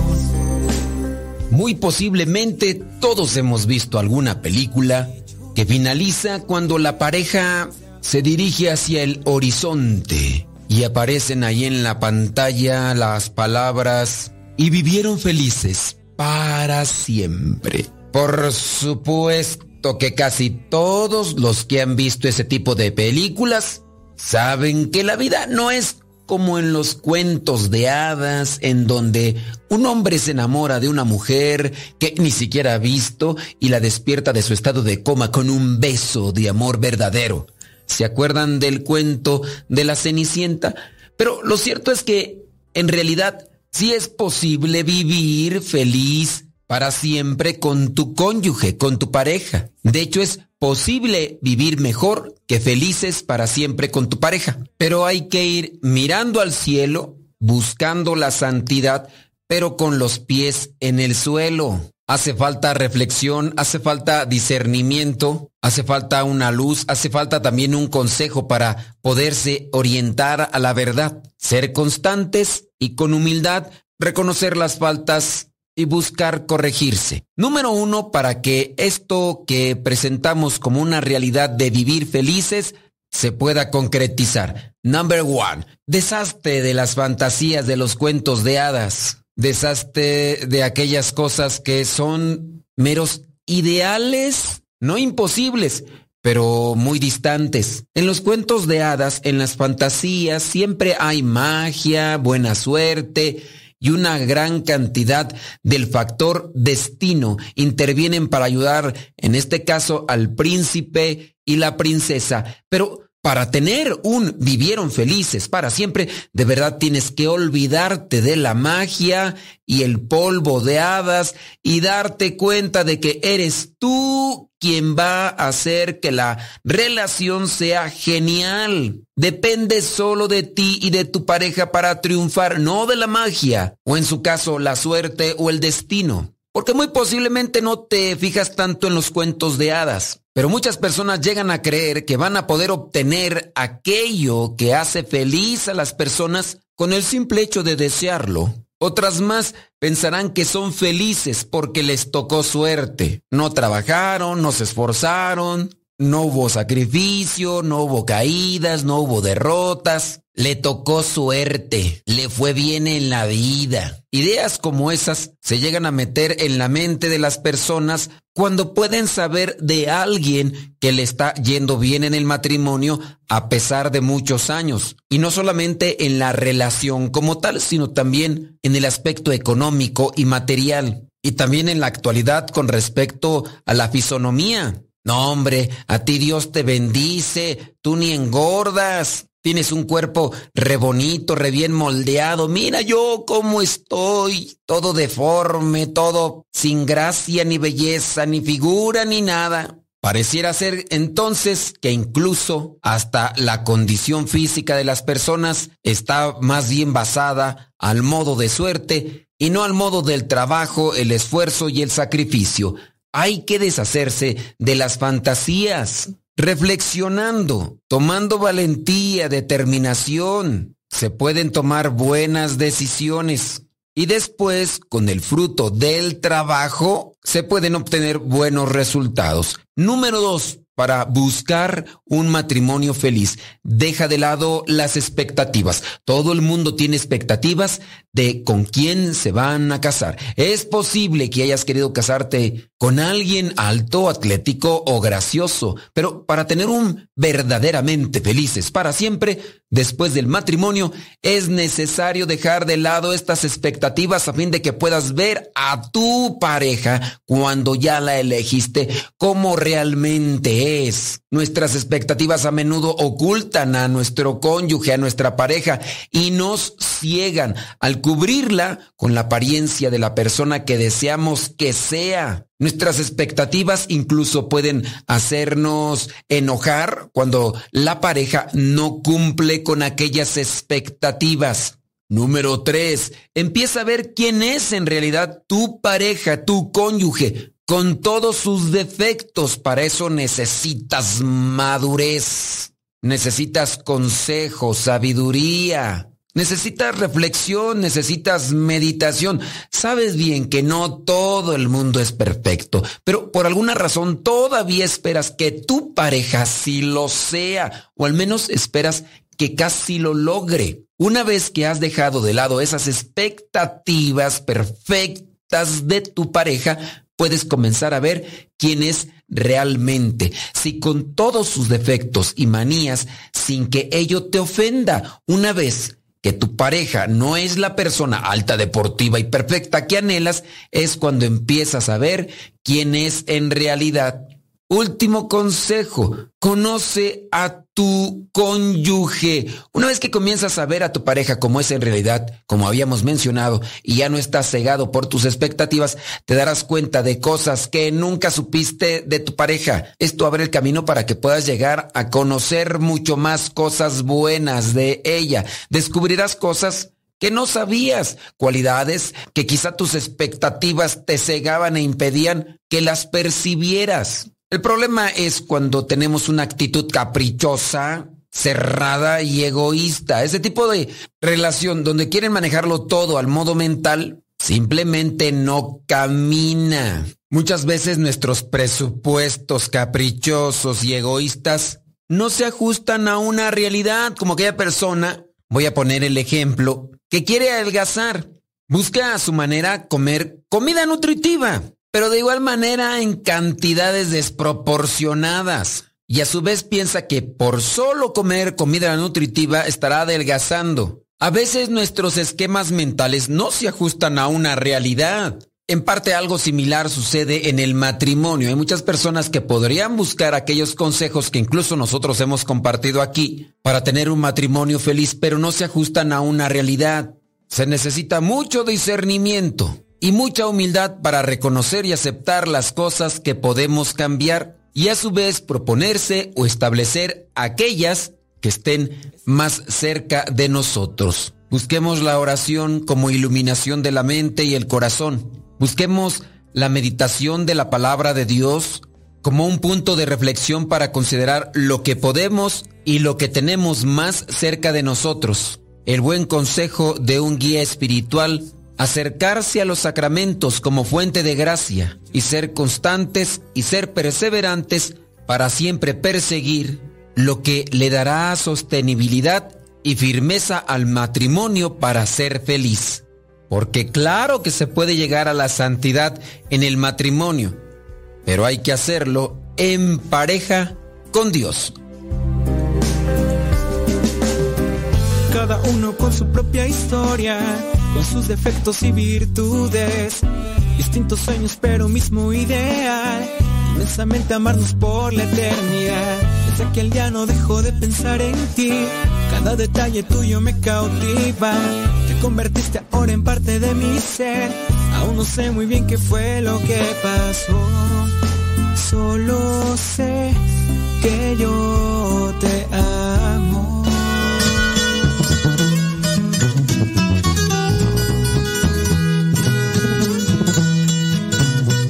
Michigan, porque es de Michoacán.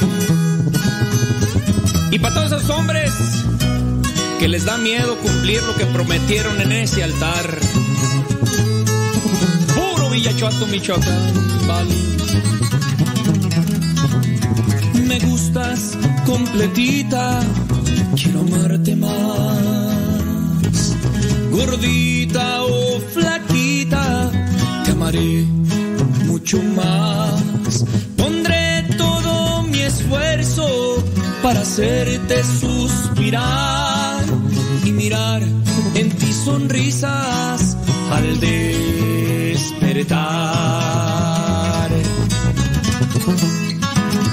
Me gustas completita, quiero amarte más. Con tus gritos y tus dramas, te amaré mucho más. Pondré todo mi esfuerzo para escucharte más y mirar tu alegría al platicar.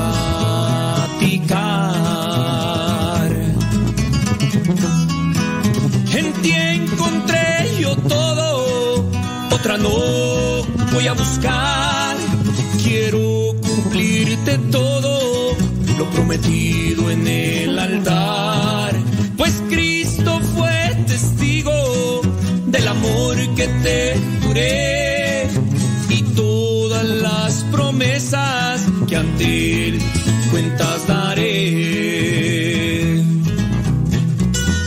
Acuérdate, mi brother, que lo que prometemos en el altar ante Dios hay que cumplirlo. La familia está por encima de todo, compadre. ¡Échale, Berrer!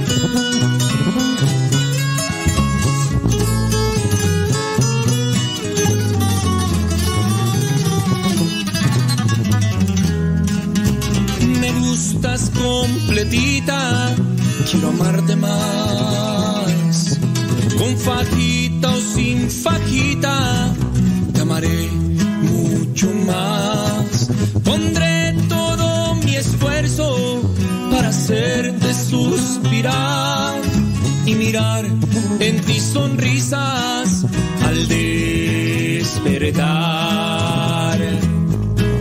En ti encontré yo todo, otra no voy a buscar.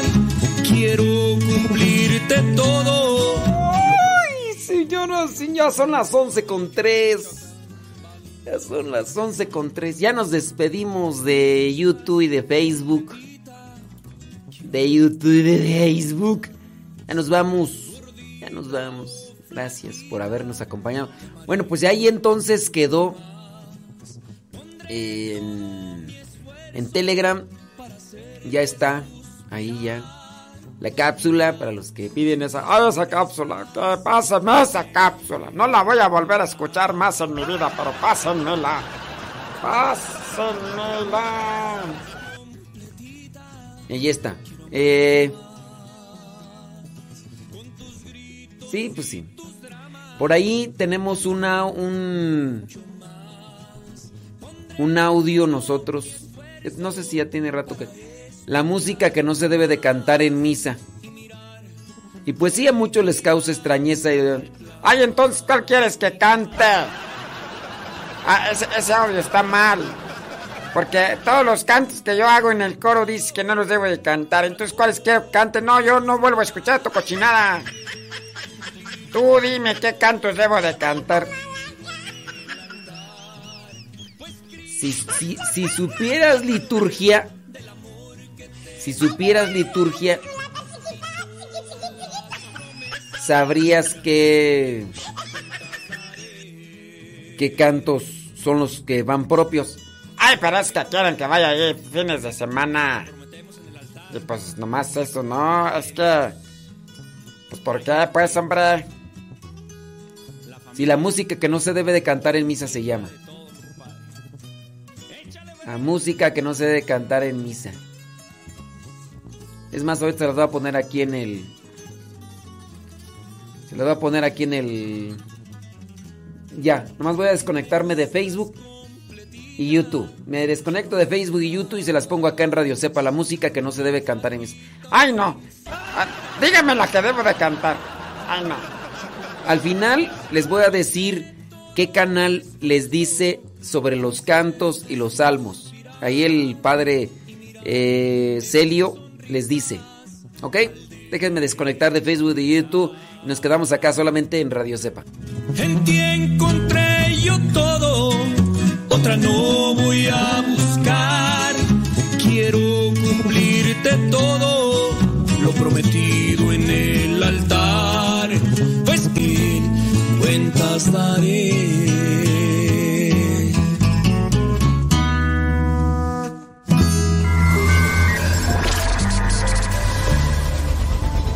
El podcast del Padre Modesto Lule Zavala.